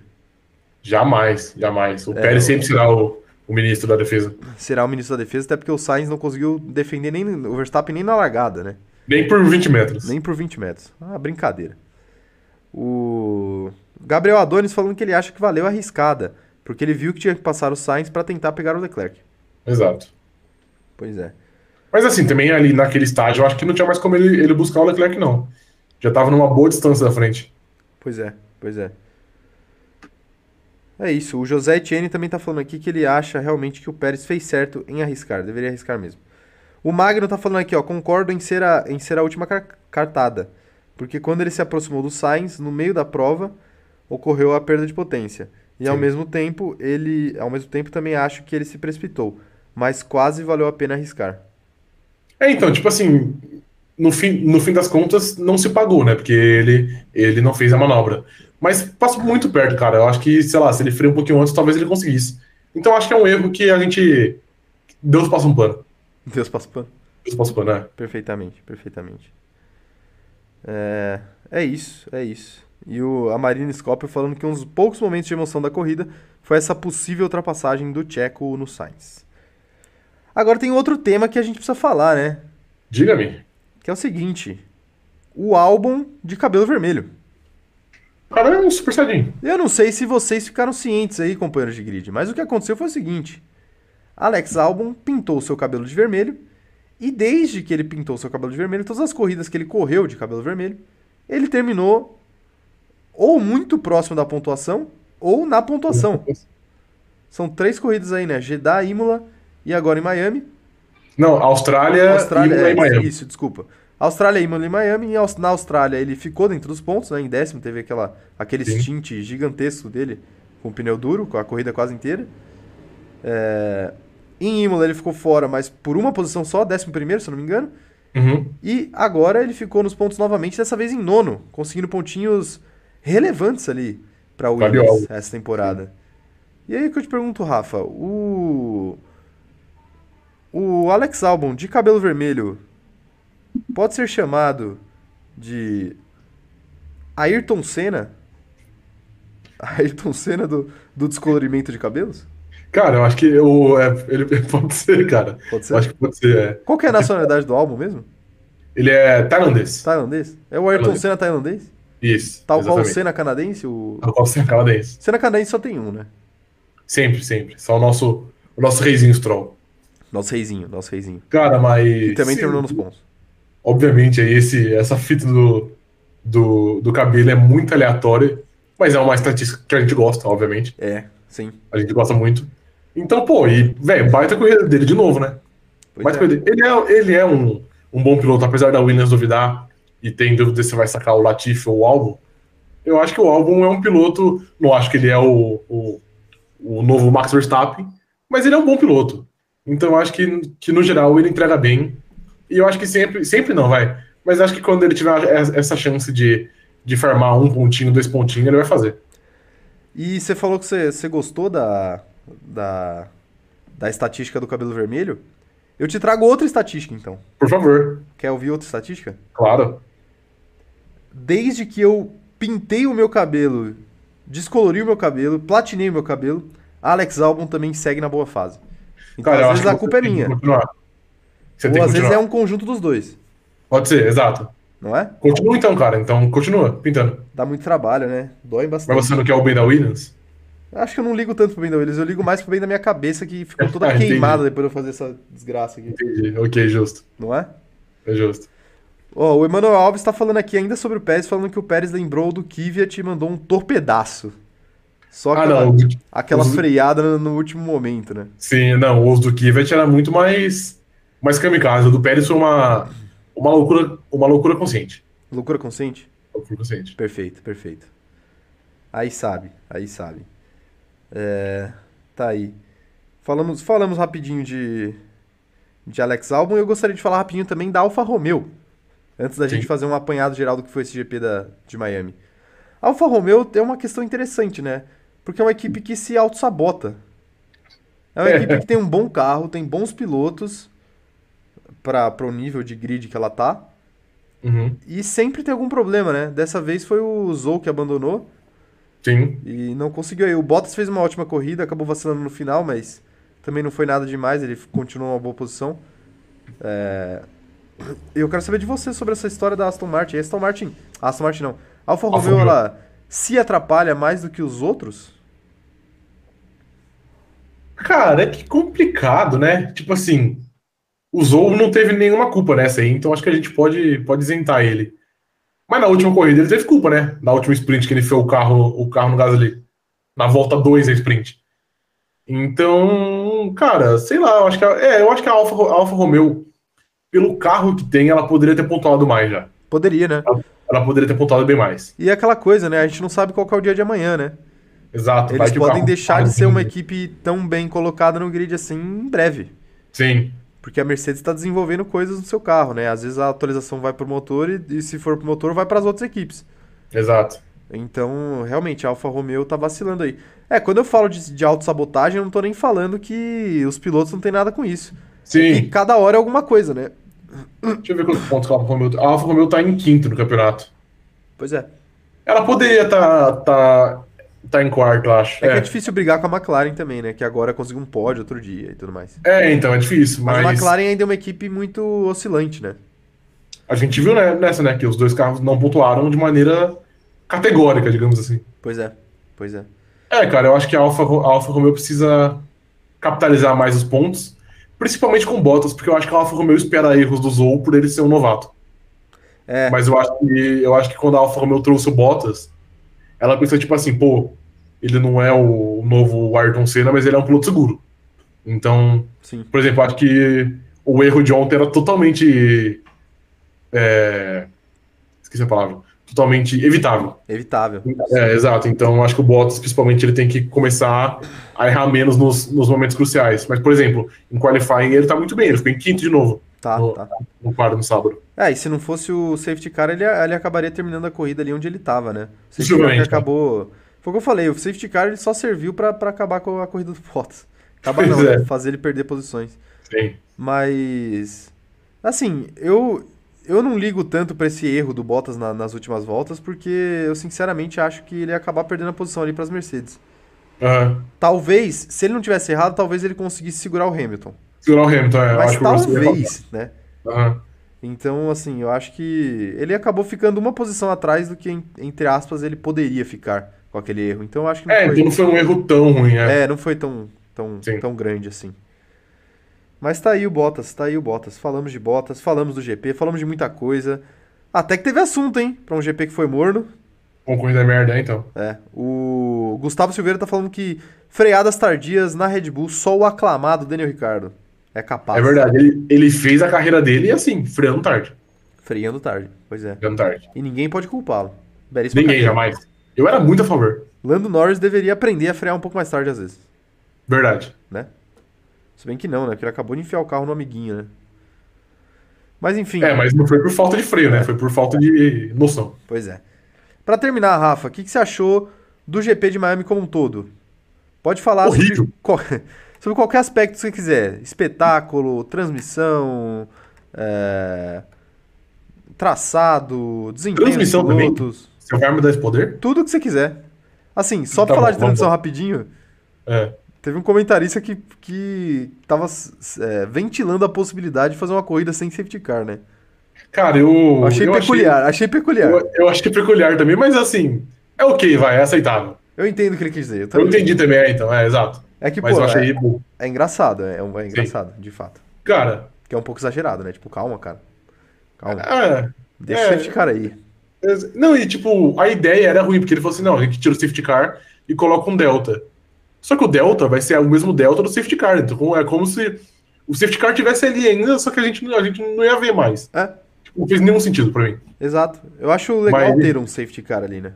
É bom. É, é, que, é que o da Aston Martin é ruim, né? Os caras falam que o da Aston Martin é, é realmente é, é. deplorável. Mas aí o problema é da Fórmula 1 que, que fica tentando vender propriedade e patrocínio em qualquer coisa, né? Deixa é, só o da. Mercedes e já era. Sim. Cara, GP de Miami como um todo. A pista é horrorosa, horrorosa. Lugar muito bonito, pô o Hard Rock Stadium lá, bonito, bonitão. Mas a pista é muito ruim, muito, muito, muito ruim. Eu prefiro. A transmissão, vai, eu vou falar também. Não só da, da parte da Band, como da parte da Fórmula 1 mesmo, da, da FIA, não sei quem faz, da FOM. Sim. Achei que eles usaram umas câmeras nada a ver em uns momentos que não tinha necessidade. Concordo. Um, umas câmeras aéreas que a gente só viu o viaduto e eu não conseguia ver o carro da Fórmula 1. É um você não sabia, porque você demorava para entender onde que era o traçado e onde que era a rua. Exato. E aí, exato, você é. entendia, o carro já tinha passado. Sim. É, eu não gostei. Assim, na parte, na parte do espetáculo, digamos assim, Eu achei que foi ok, mas, tipo, sei lá, aquela escolta de polícia, eu achei um bagulho tenebroso. né? Tenebroso. Mas, tipo assim, pô, os toques do, do malucão lá, o quarterback do Miami Dolphins, que tem uma estátua no bagulho, é. ir lá entregar o, e, tipo, dar o, o troféu, o champanhe, sei lá. O... Achei da hora. Achei. Como achei... é o nome dele? Joe... Eu não lembro o nome dele agora. Marino? Não. Dan Marino. Dan Marino, isso, Dan, Dan Marino. Marino. Eu achei bom o fato do, do, sei lá, do Verstappen ganhar um capacete do Miami Dolphins, um capacete temático, ou ele, ou eles subirem com aquele capacete de, de, de futebol americano mesmo. É, achei da hora, a gente já vê, a gente já viu na Rússia eles subindo com o chapéuzinho russo, né? Exato, ou no Texas que eles usam o chapéu de o cowboy. Chapéu de cowboy. Eu achei é. razoável, vai, achei engraçado, tipo, eles subirem de capacete de eles devem é. ter se divertido também, vai. Exato. Tipo assim, eu acho que essas coisas eu, eu sou eu, eu sou a favor. Para mim, a única parte que eu não gostei disso aí é realmente aquela, aquela escolta de moto que era muito desnecessária. É, mas eles fizeram algo parecido no GP do Texas ano passado, né? Só que era um, era um carro conversível com chaque e com os troféus. Sim, né? troféus. É. é. Eu acho que foi interessante. Eu acho legal eles, eles botarem um monte de show antes e depois da corrida, nos dias anteriores. Eu acho que tem que ser um final de semana para movimentar mesmo o, o lugar. Eu uhum. acho interessante eles fazerem isso. Mas o, o problema é mais quando o circuito não é tão legal, né? Que é, foi o caso desse GP de, desse GP de Miami. Até porque você a corrida atrai... não é tão, tão boa. E possivelmente, talvez você até atraia um, um, um marketing ruim. E tipo assim, você faz tanta coisa que você chama a atenção de gente que não vê a Fórmula 1. Aí a pessoa fala assim, pô, já, já que eu tô aqui, já que eu vi o show da Anitta, por exemplo, já que vai ter o, o Dan Marino, eu vou ver a corrida. Que Só que a corrida é uma merda. Que inclusive, Gostaria de hum. dizer aqui que o show da Anitta foi o que de melhor aconteceu no final de semana em Miami. Possivelmente. Né? Possivelmente. então, aconteceu. assim, eu, eu, acho que, pô, é muito da hora você fazer tudo isso, tudo isso que você fez, de trazer personalidade. Você, você atrai, sei lá, o, o David Beckham que tava lá, o Ashton Kutcher, sei lá, quem mais tava. O Michael Jordan. Michael Jordan, exato, Tom Brady.